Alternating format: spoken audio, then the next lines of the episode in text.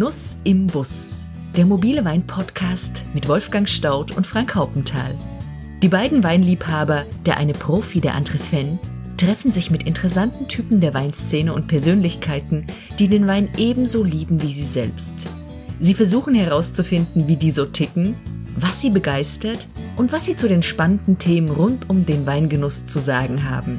Steig ein, komm mit und lass dich inspirieren von einer weiteren Episode von Genuss im Bus, der mobile Wein-Podcast.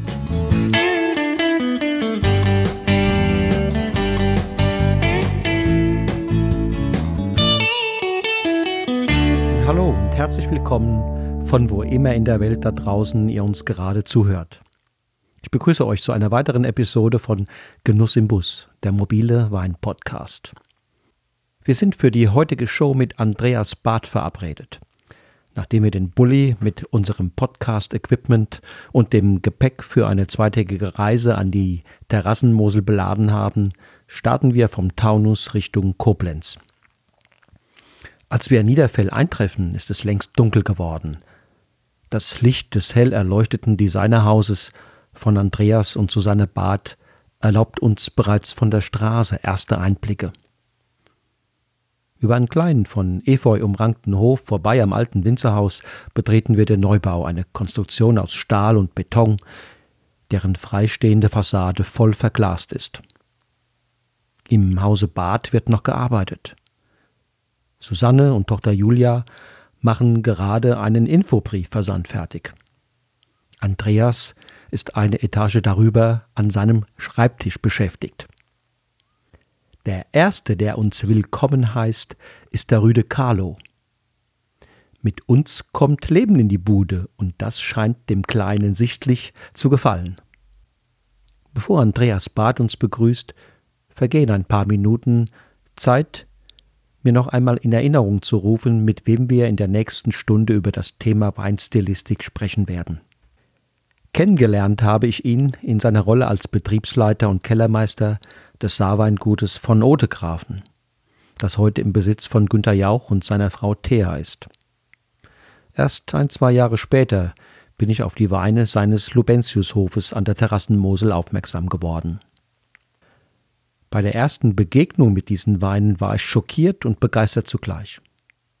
Diese Weine polarisieren. Sie polarisieren wie nur wenige andere. Es sind idealtypische Vertreter der Spezies Love it or hate it, meilenweit vom gängigen Mainstream entfernt. Das machte mich neugierig. Wer war dieser Andreas Barth?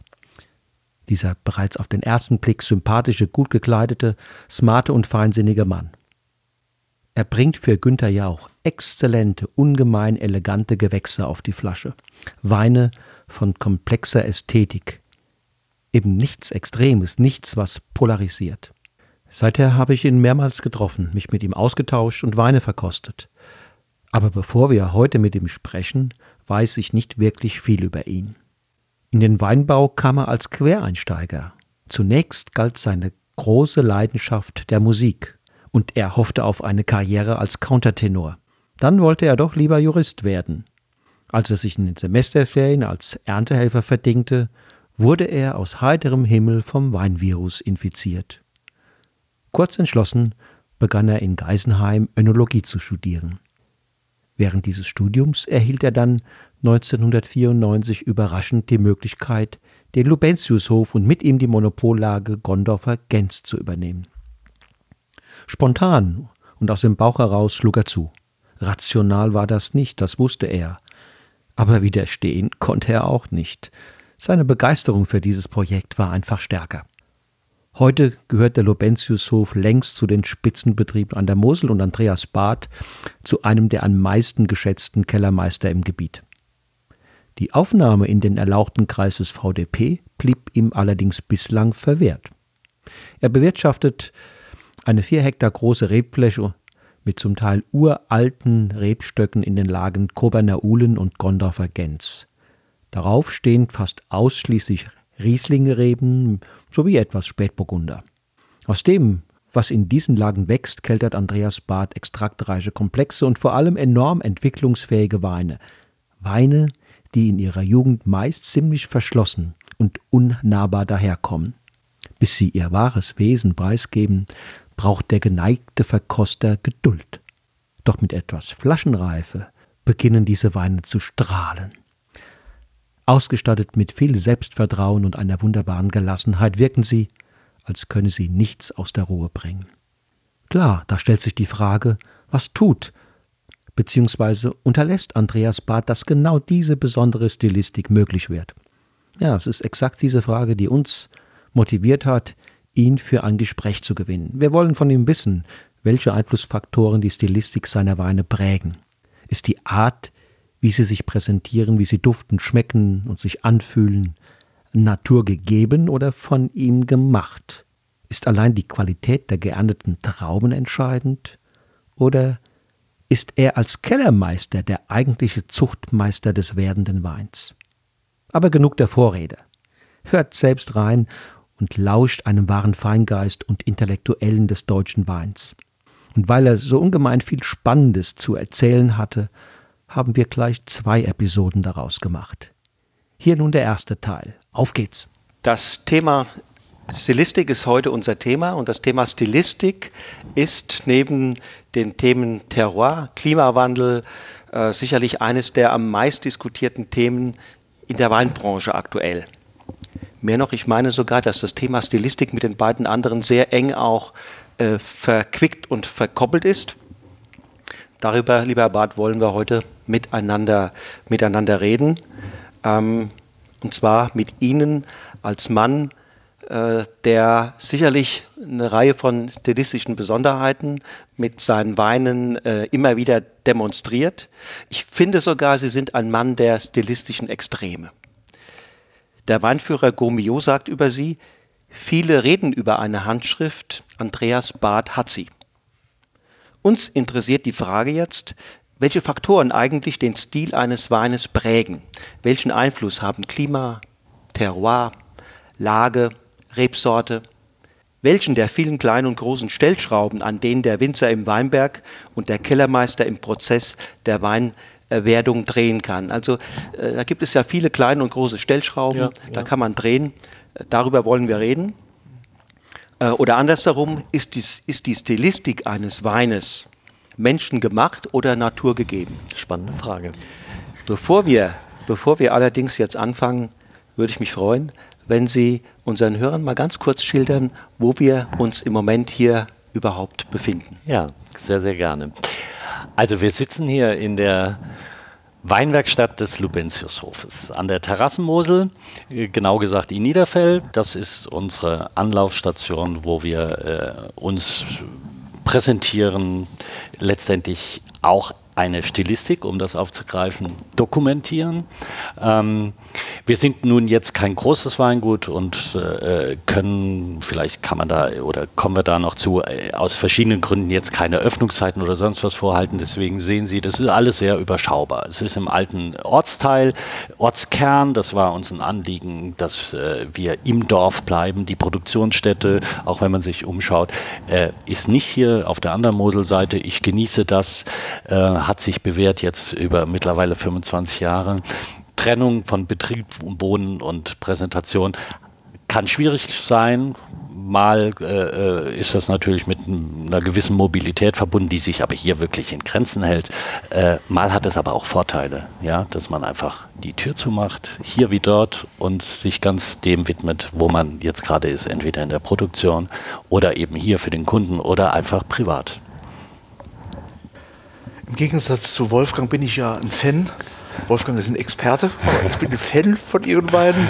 Und äh, mich interessiert Stilistik, Stil. Was bedeutet das im Weinbau? Wirklich ganz naiv, ich darf mir das mhm. erlauben. Ich weiß, was Stil in der Mode, in der Kunst mhm. äh, bedeutet, aber was bedeutet Stilistik ähm, im Weinbau, Herr Barth?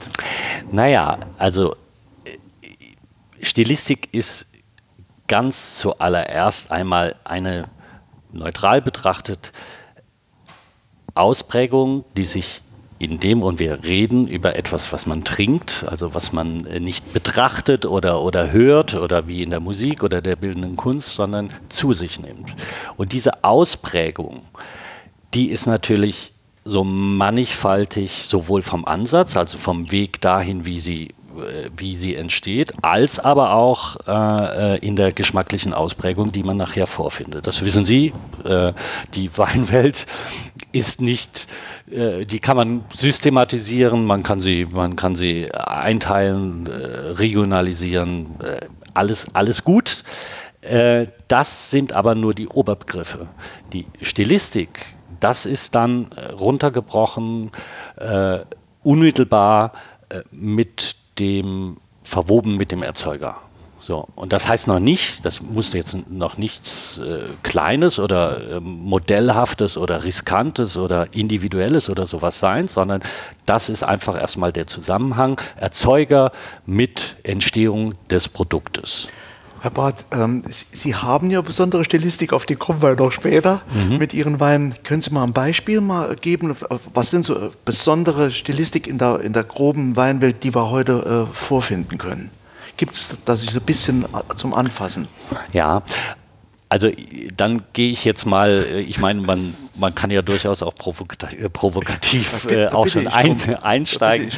Also ich will, das mal in, in grobe, in grobe äh, äh, zwei Richtungen teilen. Es gibt Mainstream designte Weine, die letztendlich aus Kundensicht äh, das Angebot äh, äh, vorhalten, was je nach Größe des Betriebes auch, das, also äh, auch, auch als Industrie Produkt letztendlich muss es taugen. Und ich kann mir natürlich nicht leisten, eine Million Flaschen auf den Markt zu werfen, ohne vorher mir im Klaren zu sein, äh, welche Zielgruppe ich damit anspreche. Das ist, ist, ist beim Softdrink nicht anders wie bei der Marmelade oder sonst irgendwas. Also ich brauche ein Feedback, eine Untersuchung, für welche Zielgruppe ist dieser Wein äh, äh, zu anzubieten. Ja?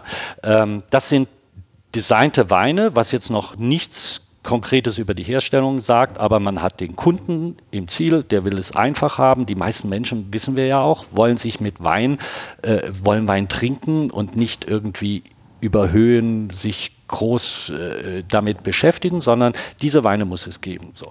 Und äh, das ist die eine Gruppe. Und das andere ist das individuelle Produkt, wo sich der Markt umdreht. Das heißt, es wird nicht nach dem Kunden geschaut, was hätte der Kunde gern, sondern das individuelle Produkt zeichnet sich damit, ich mache dem Kunden ein Angebot, und das ist vielfältig, das unterscheidet sich auch von, von Betrieb zu Betrieb und suche quasi den Kunden, den das anspricht. So. Ist, das, ist das, das ist dann der, ein Nischenprodukt? Das ist äh, unabhängig auch von der immer zwingend ein Nischenprodukt. Immer zwingend. Also sonst, sonst kommen wir sehr schnell in diese Richtung, ich richte mich nach. Da liegt auch viel von der Problematik des Weinmarktes, liegt genau in dieser nicht scharfen Abgrenzung. Sowohl von Produ äh, produzierender Seite, dass man, ah ja, ich müsste jetzt mal und dann schaue ich mal oder sonst irgendwas. Viele begreifen den Luxus einfach nicht, der darin liegt, so klein zu sein, wie wir hier im Anbaugebiet eigentlich die meisten Problembetriebe äh, äh haben. Ja. Fragen der Qualität sind dann aber noch nicht berührt oder doch indirekt auch? Erst noch, erst noch nicht. Das war ja erstmal eine ganz allgemeine Frage der Stilistik. Wenn, wenn ich mal ganz ehrlich bin, äh, Qualität äh, würde ich am allerliebsten grundsätzlich voraussetzen. Und zwar in jedem Bereich, äh, äh, ob im Industrieprodukt oder im, im, im individuellen, individuellen Kleinbetrieb. Es wäre schön, wenn wir uns über Qualität nicht mehr so sehr unterhalten müssten. Wir müssen es teilweise noch, weil, äh, aber auch da rühren die Probleme daher, dass oft eine Orientierungslosigkeit da ist, in welchen Markt will ich eigentlich gehen. Viel Mutlosigkeit zu sagen, hier stehe ich mit meinem Produkt. So. Und das ist wirklich Ausdruck einer Lage, einer Persönlichkeit äh, eines Jahres. Das ist mein Angebot. Das hätte ich gerne, ja. Im Gegensatz zum Industrieprodukt. Das heißt, Qualität kann auch beim Mainstream da sein oder Na, sollte, ab- sollte ab- beim Mainstream Absolut da sein. ist es auch, ist es auch. Also die Zeiten sind glück, äh, glücklicherweise vorbei, was wiederum äh, beim individuellen Erzeuger auch wieder zu Problemen führt, weil die Kellereien, um müssen wir jetzt mal reden, die Großerzeuger, die haben ihre Hausaufgaben gemacht. Also das, äh, da sind wir, äh, die, die, da ist ein Know-how mittlerweile vorhanden. Äh, das ist un, unbeschreiblich. Herr Barth, wenn ich Ihnen zwei Gläser Weißwein hier hinstelle, Ja. in beiden ist äh, ein Wein aus der Rebsorte Chardonnay drin. Äh, Im ersten Glas halten Sie Ihre Nase rein und Ihnen begegnet ein geradliniger, recht brillanter, frisch wirkender Duft. Äh, vielleicht nach grünen Frisch Früchten, nach Quitte. Ähm, der Gaumenauftritt ist lebendig, energetisch, säurebetont. Und im anderen Glas kommt Ihnen ein Duft entgegen, der erinnert Sie an etwas Nussiges. Sie haben Butterscotch, am Gaumen haben Sie eine deutliche Fülle, äh, weniger Säure, ähm, wahrscheinlich mehr Alkohol. Ähm, was fällt Ihnen dazu ein? Was würden Sie denken, was haben Sie im Glas? Ja gut, das sind, das sind genau die Ausprägungen einer Rebsorte, die so, so, so klassisch sind äh, wie, wie nur irgendwas. Ja, das trifft ja. Das Interessante ist doch, nur ganz, ganz kurz, dass äh, Chardonnay hat ja auch einen Ursprung. Oder äh, äh, wir könnten auch genau den Sauvignon Blanc nehmen. Ja? Der schmeckt eigentlich auf, auf der ganzen Welt gleich, nur da, wo er herkommt, im Anders. Ursprung schmeckt er anders. Ja. Und das fällt mir da auch eben ein beim, beim Chardonnay. Eine, eine, eine wahnsinnig edle, spannende Rebsorte, die ich aber, und das finde ich wiederum angenehm am Chardonnay, finde ich gar nicht verwerflich, den ich so unkompliziert und so äh, Modewort, ich mag es nicht, aber in dem Falle trinkig gestalten kann, dass die ganze Welt sagt, ich muss das haben. Ja? Äh, also ich finde das gar nicht verwerflich, aber das, das sind genau die zwei Pole. Das eine ist der designte Wein, der schaut, was will der Verbraucher, und das andere ist der Wein, oder das sind die Monumente ja, der französischen Weinbereitung. Und, und da ist eben, oder nicht nur da, es gibt natürlich auch Chardonnays woanders, die mittlerweile so, äh, ähm, so gestaltet sind, dass sie die, die, die, den Kern der Rebsorte äh, verstehen. Und, und, äh, aber das, das, das ist schön, weil das eine ist wirklich der Winzer, der, der sagt, ich mache dieses Angebot, und das andere ist, Kunde, ich habe was für dich, was dir auf jeden Fall schmeckt. Das waren Beschreibungen, die ich gefunden habe. Einmal für einen Chablis und äh, zum anderen für einen äh, Chardonnay aus dem äh, Barossa Valley. So haben wir es. Ja? Da, wo äh, er herkommt Australien. und da, wo er hingewandert ist. Ja. Nochmal, zwei, zwei Gläser in beiden ist Riesling. Ja. Ähm, der erste ist in der Nase sehr verhalten. Ähm, man hat das Gefühl, fast etwas Steiniges, an etwas Steiniges erinnert zu werden, vielleicht sogar rauchige Noten. Verhalten Frucht im Hintergrund, aber nicht vordergründig. Am Gaumen sehr präzise, äh, erfrischend, fast, fast ein bisschen anstrengend. Äh, hinten raus sehr druckvoll, äh, mit einer sehr präsenten Säure.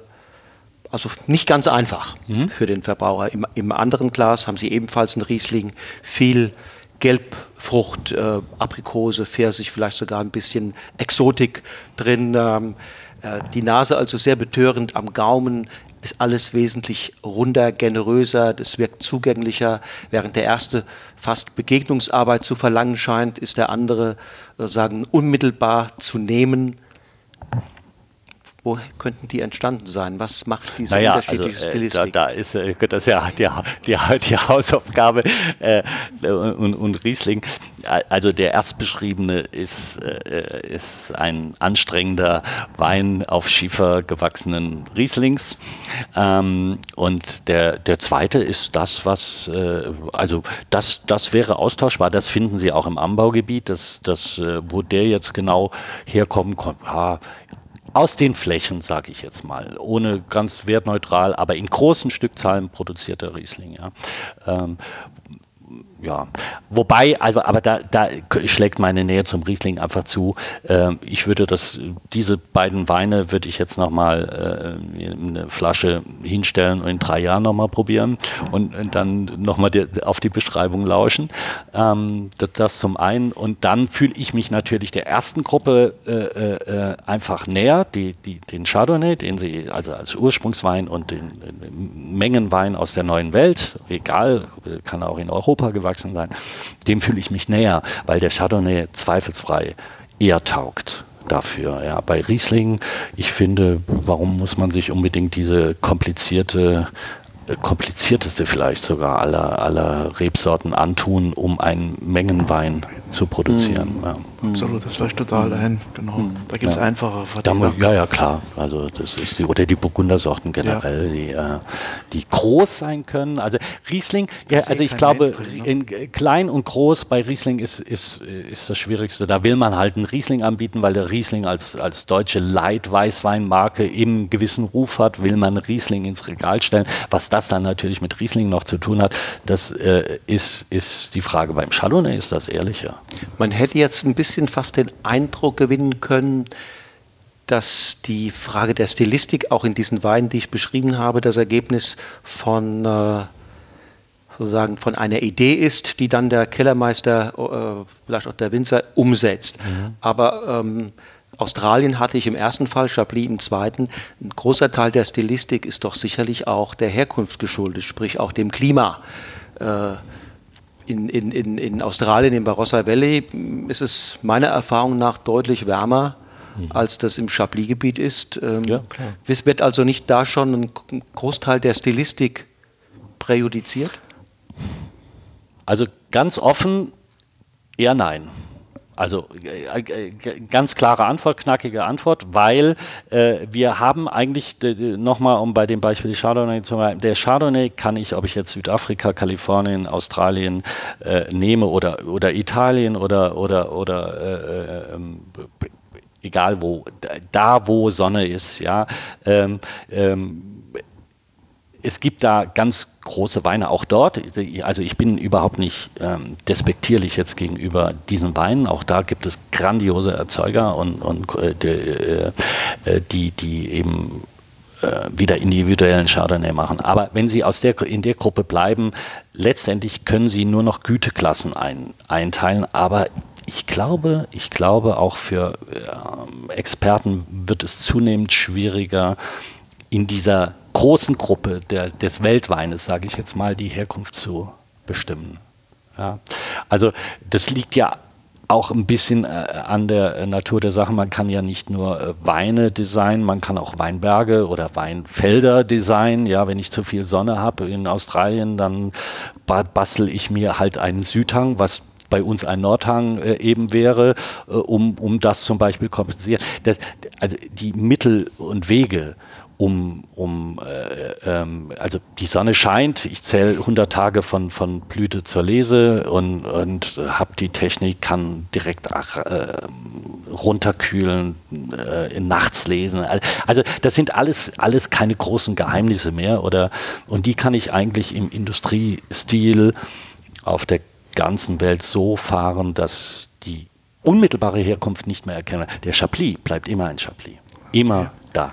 Aber so meine romantische Vorstellung, dass äh, Terroir, Klima, Herkunft, dass die die Stilistik maßgebend prägt. Mhm. Die kann ich dann aufgeben jetzt. Oder habe ich das nicht richtig verstanden? In einem Teil schon, weil, weil äh, Sie müssen ja einfach sehen, also äh, äh Weltweinmarkt, was, was das bedeutet, was für enorme äh, Mengen und wir müssen einfach mal davon ausgehen, dass äh, ich, ich kenne die Zahlen nicht, aber ich würde jetzt mal doch annehmen, dass 98 Prozent der Weltweinproduktion keine individuelle Produktion ist. Und, die, und deswegen würde ich sagen, kann man sich das auch äh, die Trainer aus den Augen wischen. Das ist ein designtes Industrieprodukt, was sich nicht unterscheidet. Ja, und, und deswegen, aber natürlich heißt es nicht, Lage und Terroir ist äh, zu vergessen.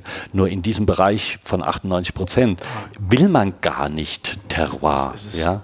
Ich will gar nicht das Individuelle, sondern ich will in der Menge gar nicht groß auffallen. Ich will Freude machen, wenn ich äh, im Glas auf dem Tisch stehe, ohne, ohne nachzudenken. Das heißt, Klima, Lage, ähm, Topografie und alles das, was man auch unter dem großen Begriff Terroir fasst, spielt letztlich nur eine Rolle bei diesen zwei Prozent. Sie, ja, Sicher, sicher. Also man kann natürlich jetzt Australien äh, äh, die, die, die, die Leuchtturmweine, die, die, die, auch die Struktur der Betriebe ist ja eine ganz andere. Also sie haben ja da, also die nennen sich Weingüter. Das sind in unseren Maßstäben sind das riesige Kellereien. Ja. Industrieanlagen sind das. Ja, Penfolds oder was ja. auch immer. Ja. Und die haben natürlich ihre, ihren Leuchtturmwein, ihren äh, Penfolds Range. Ja, das, und grandios, grandios. Aber die können das halt, ja. Aber äh, für ihre Mengenproduktion würden sie sagen, naja, Terroir, Reife ist wichtig, äh, nicht zu viel Hitze ist wichtig, äh, äh, Wasser ist, ist wichtig, aber Boden, da, das ist mehr oder minder das Nährstoffmedium, in der die Rebe wurzelt. Aber bitte nicht zu viel. Das heißt, diese 98 Prozent werden überwiegend dann äh, mit solider Technik auf der Basis einigermaßen genau, gesunder Trauben. Genau. Und äh, wir sind da auch mittlerweile ja. weiter. Wolfram Siebeck hat mal gesagt, äh, also Qualitätswein ist ein Tropfen in einem Ozean von Gesöff. Da sind wir weiter. Der, der hat das vor, äh, vor 30 Jahren gesagt, ja, weil eben die Industrie ihre Hausaufgaben gemacht hat. Ja. Die Qualitätssicherung in diesem Bereich hat enorm zuge zugelegt. In der Industrie sind ja auch andere Kriterien wichtig. Diese Reproduzierbarkeit, diese, diese, diese Massentauglichkeit. Jahresschwankungen will man nicht. Aber ich habe das gerade eben verstanden. Da ist Stilistik eher hinderlich. hinderlich. Ja, das ist genau das, was man gerade Es muss jedes Jahr genauso schmecken. Ja, warum, warum macht Coca-Cola so, ja, äh, weltweit das so ein... bewusst nicht sagen. Ja, das, trifft genau auf den ja, Knopf. Das ist ein designtes äh, Produkt. Produkt. Mhm. Wenn ich Ihnen ein paar Begriffe zuwerfe und Sie denken mal mehr an die 2%, mhm. ja, ähm, welche Rolle spielt dann äh, das Klima? Sie kurz, bitte, kurz ja, antworten. Ja, äh, ein äh, wahnsinnig wichtiges, und zwar auch die klimatischen Unterschiede. Nicht nur von Region zu Region, weil das erstmal äh, der, der Grund des Unterschiedes mit manifestiert, sondern auch von Jahr zu Jahr. Also je, je kleiner die Gruppe oder äh, die individuelle Ausprägung, desto wichtiger ist das natürlich. Die Lage. Genauso ein, ein absolut wichtiger, wichtiger äh, Faktor. Es ist einfach ein Unterschied, ob die Rebe auf Schiefer steht oder auf Lösslehm steht oder auf Muschelkalk. Kann jeder, auch der Laie im Übrigen, wenn man es mal nebeneinander stellt, äh, äh, sofort nachvollziehen. Einfluss der Rebsorte. Das ist spannend. Typizität äh, ist natürlich geprägt von der Rebsorte im Zusammenhang mit Klima und Boden, auf dem die Rebe wächst. Aber es gibt natürlich durchaus eine Philosophie, die die, äh, die, die Rebsorte mehr in den Hintergrund nicht, natürlich nicht negiert. Ein Riesling wird immer ein Riesling bleiben oder ein Weißburgunder ein Weißburgunder. Aber in der Betrachtung dessen, was man tut, ist es nicht das Wichtigste, für diesen Erzeuger, dass er einen Riesling produziert, sondern dann würde ich so eher sagen, ist sogar noch wichtiger, ich produziere einen Mosel oder ein Nahe oder, oder die geografische Herkunft noch runter, äh, mehr runterbrechen, ein Gens oder äh, ein, ein, ein, oder dann äh, ja, Gottesfuß oder was, was auch immer. Rebsorte, sollte mehr, und das war traditionell auch mal mehr, man hat, äh, man redet heute sehr viel über Rebsorten, das war, äh, war vor 100 Jahren nicht so. Da war es selbstverständlich. Natürlich war das kein Kerner, der da in, in, in, in Wählen stand.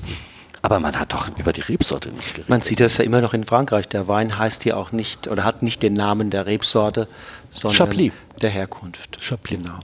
Einfluss des Alters der Anlage ja, das, äh, das ist quasi das Crescendo. Ja, also in, insofern, äh, da braucht man auch nicht viel Fantasie. Re Rebalter spielt, äh, man kann das ganz einfach sagen, äh, äh, wenn wir vom Boden als Einfluss reden, brauchen wir auch einen Organismus, der diesen Boden äh, transportiert, ja, und zwar in eine Traube und letztendlich dann in Geschmack. Und je höher das Rebalter, Äh, ich ich sage jetzt nicht, ist dann konzentrierter. Also es gibt ja auch Untersuchungen, die sagen, ja, so, so wichtig ist das alles gar nicht. Äh, mir ist äh, der Geschmack ist auch, also wenn konkret zehnjährige Rebe, 40-jährige Rebe unter optimalen Bedingungen werden die geschmacklich nicht groß sich unterscheiden. Aber da wir ja gesagt haben, Klima ist sowas wahnsinniges Wichtiges für die Ausprägung. Da muss ich einfach sagen, die 40-jährige Rebe oder gar 80- oder 100-jährige Rebe, wir hatten, wir haben es ja jetzt hinter uns, ein, ein Rekordtrockenheit in die, unseren Schiefersteilhängen mit minimaler Bodenauflage. Warum haben wir eigentlich keine großen, großartigen bedrohlichen Stressfaktoren gespürt? Warum? Weil die Reben ein, ein eine Biomasse ausbilden und zwar mit zunehmendem Alter. Die Rebe ist eine Schlingpflanze, das heißt, sie wächst oberirdisch, soweit sie kann, und sie wächst unterirdisch, soweit sie kann. Also ein stetig wachsender Organismus, anders wie eine Buche ein Blatt-Kronenverhältnis hat, gibt es das bei der Rebe nicht. Und unterirdisch habe ich ja keinen Einfluss drauf. Die geht also in die Tiefe, soweit sie kann, und dann geht sie in die Breite, soweit sie kann. Und das ist natürlich ein enormer, das ist ein Eisberg. Ja? Ein Fünftel der Biomasse sehen Sie und, und vier Fünftel sind unter der Erde. Und das ist Speicher. Speicher, einfach die alten Reben, die haben nicht schlapp gemacht in der Trockenheit. Und ein bessere, muss ich jetzt gerade loswerden, weil das Thema ist, ein besseres Argument gegen Bewässerung wie dieser Sommer in diesen alten Lagen kann es gar nicht geben. Das heißt, wir brauchten gar nicht. Nein, das, ich, ich uniformiere ja. ja. Wenn ich die, Wahnsinn, wir sprechen ja vom individuellen ja, Ausprägung. Genau. Wenn hätte ich bewässert, wird die Rebe lahm, nimmt, nimmt ja. oben. Wir hätten uniforme Weine, die letztendlich dann, das ist ja auch, man kann ja mal auch den Unterschied zwischen 2003 und 2017 sich genau, beides Hitzesommer. Der Unterschied war, in 2003 hatten wir höhere Gewitterneigung, höhere Luftfeuchtigkeit. Das heißt, die Rebe hatte noch, noch mehr Wasser zur Verfügung, was letztendlich zu dieser enormen Breite der, der Weine geführt hat. Hängt ja. man mit Bewässerung die Rebe an den berühmten Tropf? Ja, ja, klar. Das ist also individueller, also wenn jetzt ein österreichischer Kollege aus der Wachau, der steinigt mich wahrscheinlich dafür, weil das sind natürlich hoch, besser, ne? ja, ja, hochreputierte Betriebe. Ja. Aber, aber äh, der wird, wird, würde einen Abend um fünf Flaschen Wein mit mir darüber diskutieren, wie wichtig Bewässerung sei. Aber es ist natürlich auch dann wieder eine Frage der Stilistik. Akzeptiere ich Klima als Unver- oder Wetter in dem Fall ja fast als unverrückbare Komponente, Einflussfaktor auf diesen Wein diesen Jahres. Will ich, dass der Wein mir auch erzählt, wie, wie, was für einen Stress was er hatte? Was für ein Jahr er hatte, genau. Ja. Ja. Die Ertragsmenge, was spielt die für eine Rolle? Da kommt es jetzt darauf an, was Sie für einen Wein produzieren wollen. Also Ertragsmenge reden wir mal, wir sind im Anbaugebiet Mosel, Saar, Ruwer oder heute noch Mosel, aber äh, klassische, äh, was, was ja hier un, ungeheuer sind, so feinfruchtige Kabinette. Ja? Also da äh, muss ich natürlich darauf achten, da darf ich es mit der Konzentration nicht übertreiben, weil ich dann einfach den Kabinettgedanken nicht transportieren kann, der so charmant und, und leicht und schön ist. Äh, will ich aber äh, trockene Weine erzeugen und Terrassenmosel macht das ja eigentlich auch, hat eine höhere Tradition oder längere Tradition dafür, äh, spielt Konzentration schon eine Rolle, aber ähm, das, da muss sich jeder, ich glaube, das ist auch lagenabhängig und da muss man sich rantasten. Da muss man wirklich auf Rebe und Boden hören und auch kritisch genug gegenüber dem eigenen Produkt sein, äh, wenn man merkt, da ist die Überkonzentration vorhanden. Da fängt der Einfluss des Winzers an. Das, aber es geht nichts über das Zuhören. Ja, und ich glaube, wer kritisch damit umgeht, mit seinem eigenen Werk, der wird das sofort spüren und sagen, der Wein ist, wäre schön, wenn er so einen Tuck mehr Eleganz und Frische äh, transportieren würde. Ja? Und das ist, das ist genau, das ist Aufgabe, primäre Aufgabe des Winzers. Lesezeitpunkt. Ja, ganz, ganz bedeutend, wobei sich das auch gewandelt hat in, in der An Ansicht. Ich denke, äh, wenn ich so höre, also ich komme ja nicht äh, aus dem Weinbau, aber ich habe ja ein Keim oder Keimzelle des Betriebs war ja eine Übernahme ähm, eines bestehenden Betriebes, kleinen Betriebes. Und als, als äh, der Erich Rath, von dem ich den immer, ja gut, in, in sein Vater oder so, vor dem 1. November sind die nie in die Lese gegangen. Das war ein ganz starr, also heute unvorstellbar. November, im Oktober wurde nicht gelesen und so, egal was passierte. Irre, einfach steif und fest, Riesling an der Mosel, äh, 2. November war Lesestart. So, äh, heute wissen wir mehr. Das, wir hatten vor 10, 15 Jahren so die Mode, dass, dass wir an der Mosel auch diese fetten Weine wollten. Also uns hat immer genervt, dass äh, die, unsere Pfälzer Kollegen auf einmal 13,5 und 14 oder 14,5, das war so ein bisschen. Mhm. Das können wir auch. So auf einmal lese spät, spät, spät. Ähm, das Schöne ist, dass, ich, dass wir jetzt jedes Extrem mal mitgemacht haben und, und die Gesundheitsfanatiker, also die muss, da mussten die Trauben halt so grasgrün sein und die typischen Apfelaromen, das war für die Riesling und so. Ähm, äh, also alles war mal da gewesen und heute haben wir den Luxus, uns entscheiden zu können und wirklich unserer Stilistik gerecht diesen Termin bestimmen. Und der ist sicherlich äh, äh, von Jahr zu Jahr grundlegend unterschiedlich.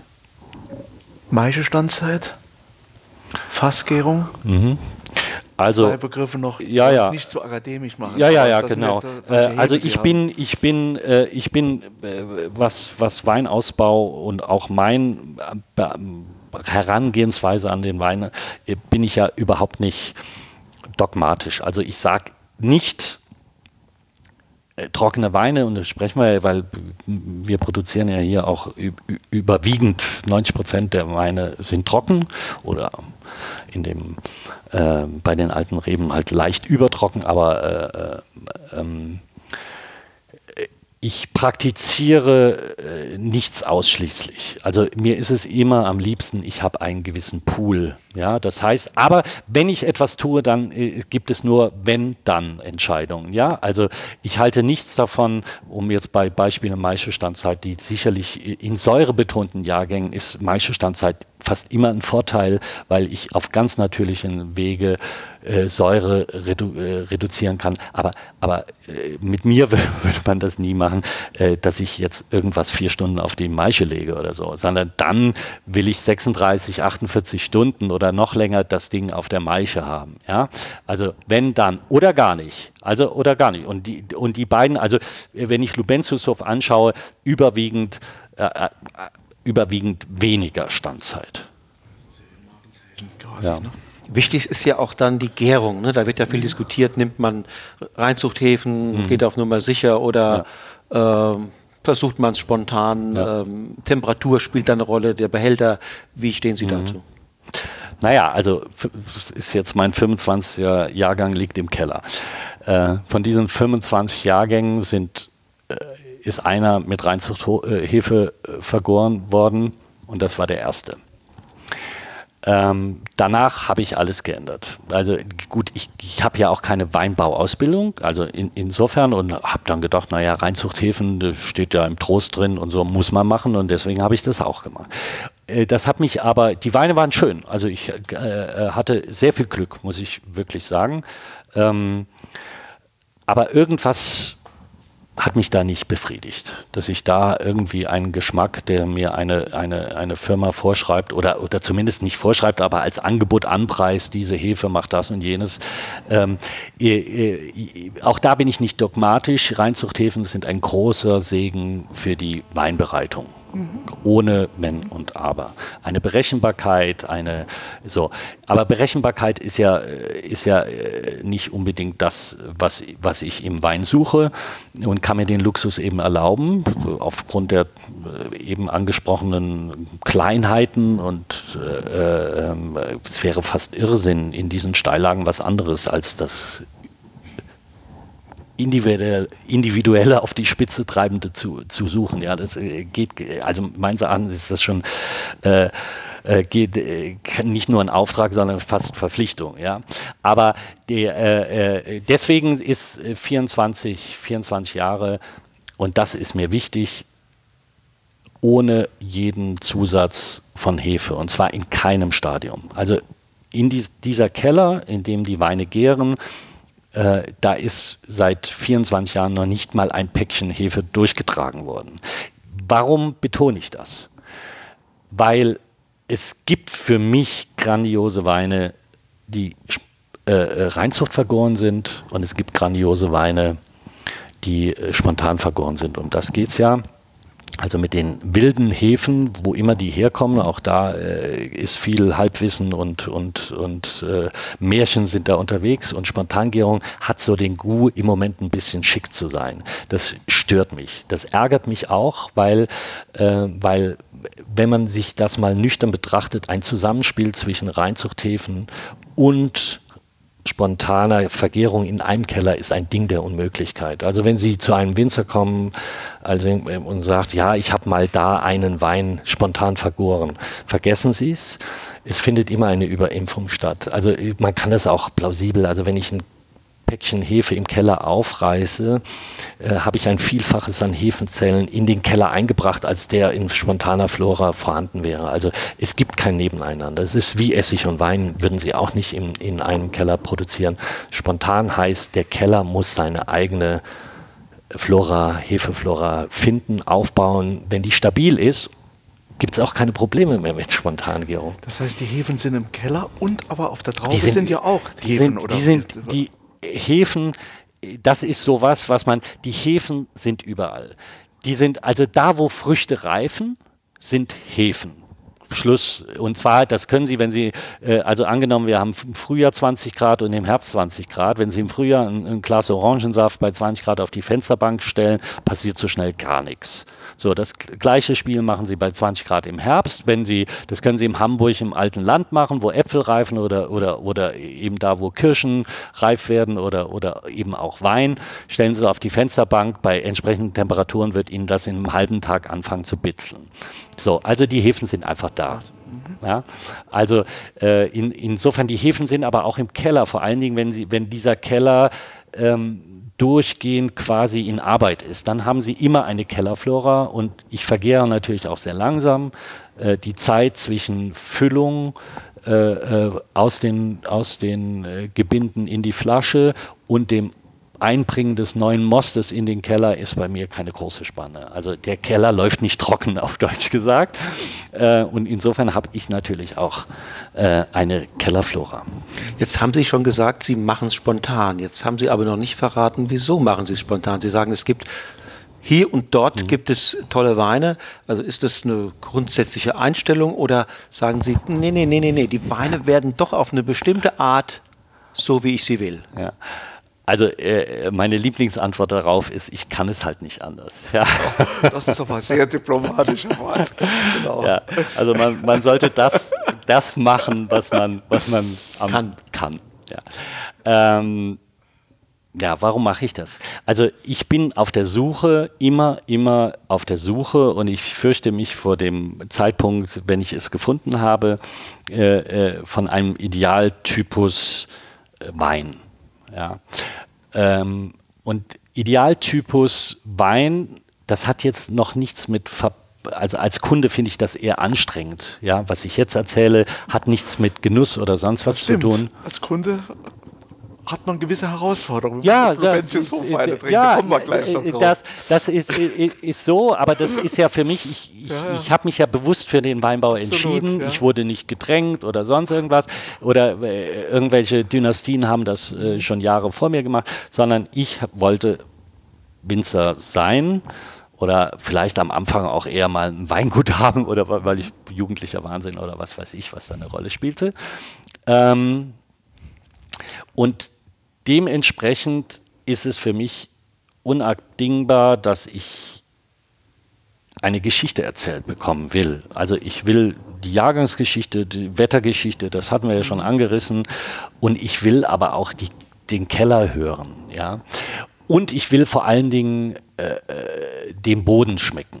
Das sind so, so, so Faktoren und äh, letztendlich kann mir da auf der Suche äh, der Wein nicht extrem genug sein, aber extrem heißt da nicht, dass er dass er nur schwer ist oder beschwerend ist oder, oder keinen kein Spaß beim Trinken machen soll oder sonst irgendwas. Um Gottes Willen, ich will ja keinen Wein für Masochisten äh, äh, produzieren, sondern Genuss, ja, und eine angenehme Art transportieren, wie ich so ein Jahr auch nochmal Revue passieren kann. Also das ist für mich eine, eine fast, äh, äh, ja, die Aufgabe eines äh, Bibliothekars, ja, der Zeitzeugnisse in Regale stellt und äh, bei Bedarf äh, dem, dem Leser in dem Falle anbietet und sagt, hier schau mal, das ist dann und dort entstanden und, und das ist ein Zeitzeugnis. Und irgendwie finde ich das beim Wein so charmant, dass das fast den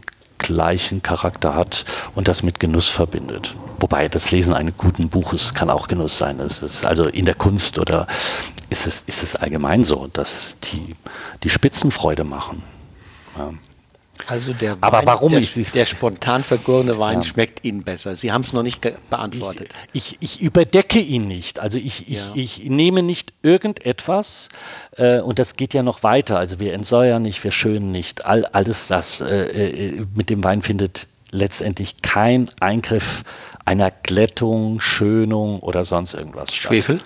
Schwefel muss nach meinem Dafürhalten, nach meiner Stilistik, ich kenne Kollegen, äh, die das äh, anders sehen, äh, aber das ist eine ganz andere Kategorie Wein. Schwefel, ja, äh, äh, aber nicht als, äh, als Stabilisierung, dass ich Angst habe ich, oder mir meiner eigenen Kellerhygiene nicht traue, sondern einfach als Redoxpotenzial. Ja? Sondern ich will ja, dass der Wein nicht, ja, ähm, ähm, oder seine Rieslinghaftigkeit behält. Wobei ich, aber das ist ein Kapitel für sich, wahnsinnig angefixt bin von, von äh, Weinen aus der Südsteiermark, die, die eine ganz, ganz andere Idee transportieren als ich. Also ich war mal da und dachte, ich mache hier alles zu und gehe da runter. Ja. So, so angefixt hat mich das. Ja. das äh, aber ich muss dem auch Rechnung tragen, dass ich hier bin.